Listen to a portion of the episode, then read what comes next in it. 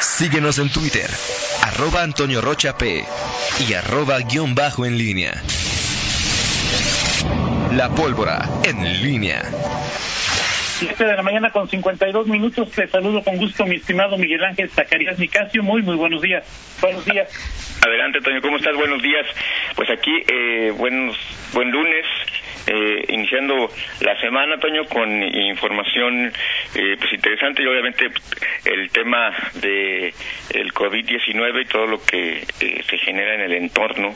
eh, sobre, sobre, este tema eh, particular y hay varios varios flancos que este fin de semana pudieron de qué hablar. El, por, un lado, obviamente, la noticia eh, este lunes en, en, León, pues es justamente esta, este anuncio del gobierno municipal del uso de eh, obligatorio del, cobre, del cubrebocas en espacios públicos, concretamente, pues uno de los más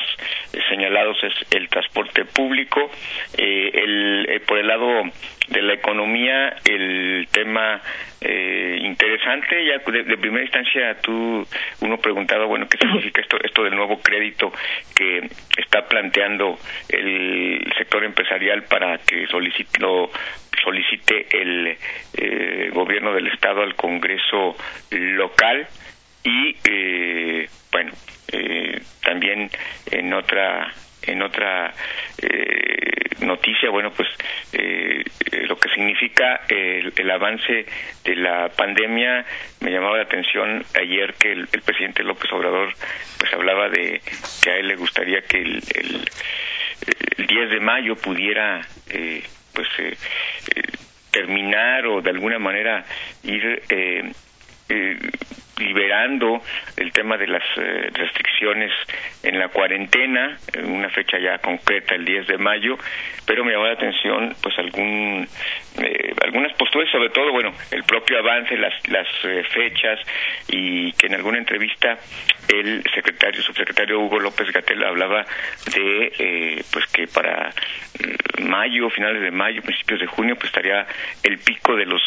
de los contagios, entonces bueno, de pronto sí te, me llama la atención pues esa comunicación, esa sintonía en cuanto a las fechas. Claro, el presidente habla de un gusto, ¿no? Como a mí me gustaría X cosa, pero pero sí llama la atención que en esos niveles pues la, la, la comunicación como que como que no brilla, como más bien brilla por su ausencia. Sí, de acuerdo. Bueno, el presidente, habría que decir que siempre se ha mostrado por un carril diferente y al que han mostrado las autoridades de salud. Ayer me parece que, como bien lo señalas, dijo que le gustaría, aunque también comentó pues, que no es un todólogo, no un experto en la materia y que al final de cuentas se hará lo que determinen los que están al frente del combate a esta pandemia, pero sí queda claro, Miguel, que yo creo que a todos nos gustaría que el 10 de mayo eh, que el 10 de mayo se se pudiera levantar esto. De hecho, hasta ahorita, Miguel, la información oficial, los decretos, lo que ha dicho el gobierno federal, estatal, el municipal, la fecha sigue siendo 30 de abril. No, no, no, ha, no se ha modificado eh, en términos de, de, de, decreto y aunque creo que todos estamos ya, no todos, muchos ya estamos preparados que esto por lo menos dura hasta el 31 de mayo. Sí, sí, sí, bueno, por lo pronto, eh, es decir, y, y, es y es una vaya no no tampoco somos a verlo todo pero eh, sí está eh, el, el, avance que se está generando en cuanto a las las cifras las acciones que está tomando el gobierno los gobiernos eh, nuestra referencia inmediata es el gobierno eh, municipal eh, el gobierno estatal vaya, estamos hablando, estamos ahora en el, estamos a 13 de abril, eh, eh, estamos a 17 días de que concluya, eh, pues, eh, o que sea la fecha eh, marcada por este decreto, que es finalmente el, la parte oficial de eh, de, de, del, del, gobierno y lo que tiene que ver con el tema sanitario, las medidas de restricción, eh, pero vaya, todo se perfila pues para que esto se vaya eh, prolongando eh, y, por lo menos un, un mes un mes más. Y, sobre todo bueno también tomando la, la experiencia eh, que, que, se está generando en otros en otros países por supuesto tiene que ver mucho también con el avance que, que se pueda generar las medidas que podamos ir tomando eh, o que tomemos ya los los ciudadanos para que pues este estos estas esta famosa curva se aplane y, y no y no se dé un incremento exponencial de los eh, de los casos aunque pues la reiteración del subsecretario Hugo López Gatell es que es imposible que la eh, pandemia no avance. Van a seguir creciendo los casos y, y por supuesto lamentablemente lo ha dicho también pues los, los fallecimientos. El propio gobierno las acciones que ha tomado ayer eh, se anunciaba también por parte del presidente la, el convenio con hospitales privados para el uso de, de sobre todo pues, este, ya se firmó ¿no? Ya se firmó hace ratito el 50% de la capacidad instalada de los hospitales privados, de algunos hospitales privados, sí. estará al servicio o a puesta a disposición del gobierno federal para atender a pacientes del seguro, a pacientes del ISTE y a quienes no tengan seguridad social a cambio de lo que llama una cuota mínima, es decir, lo mismo que, que, que, se pagaría a estas instituciones. Lo que todavía no queda claro y lo sabremos a lo largo del día es que si quien paga es el gobierno federal o si quien paga es el propio derechohabiente y también pues eh, eh, ver Miguel si el hecho de que Guanajuato no esté en el INSABI eh, también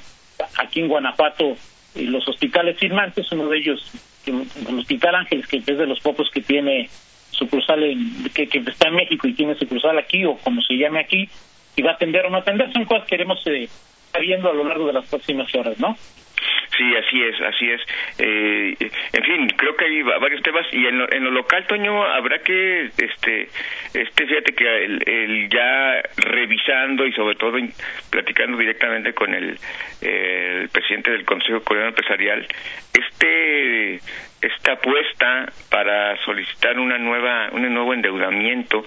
o, pedirle al gobierno del estado que tramite un nuevo endeudamiento ante el Congreso local creo que es eh, un eh, asunto interesante y, y, me parece que es eh, una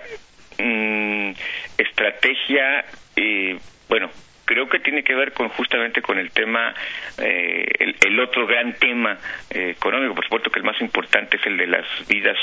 humanas, este, que es que, que es lo que va a pasar con, con los contagios, este, el, la atención médica de quienes eh, se puedan contagiar de este virus, pero por supuesto la secuela y el, impacto que tiene esto en la economía pues es la otra el otro gran tema. Y creo que el Consejo Comunal Empresarial pues volvió a poner el dedo en la llaga para que el crédito justamente sea eh, pues eh, que los beneficiarios sean los, las empresas y los empresarios. Y sí aclaró no para que sea una no es un, una eh, un crédito que se va a solicitar para apoyos a fondo perdido, sino finalmente préstamos que le den ese respiro. Hablaba mucho, se me quedó el tema de la premisa que tienen los, una premisa muy conocida en el sector empresarial de, de mandar a largo plazo un, un problema eh, fuerte que te puede impactar y, y, golpear en el en el cortísimo plazo. Eh, y bueno pues finalmente este esta esta solicitud de endeudamiento pues sería para justamente las las empresas puedan sobrevivir eh, con su nómina en estos meses críticos eh, a partir de, de mayo y, y, con el tema de la nómina y mandar pues este este crédito a, a pagadero a algunos años adelante y el sector empresarial pues estaría dispuesto a este pues pagar un punto siete eh, por ciento adicional en el impuesto a la nómina. Pues una apuesta interesante. Habrá que ver cómo cómo cae, cómo la recibe primero el gobierno del estado y después cómo la eh, pues concibe el propio Congreso local y sobre todo los los votos que, que, se requieran en el Congreso del Estado porque pues no, no, no, no sé si si un, si un préstamo tan inmediato, es decir, acaba de aprobarse el endeudamiento de 5.300 millones de pesos, si un préstamo eh, tan inmediato eh, con respecto al anterior, pues requiera los mismos votos o requiera una, una mayoría calificada.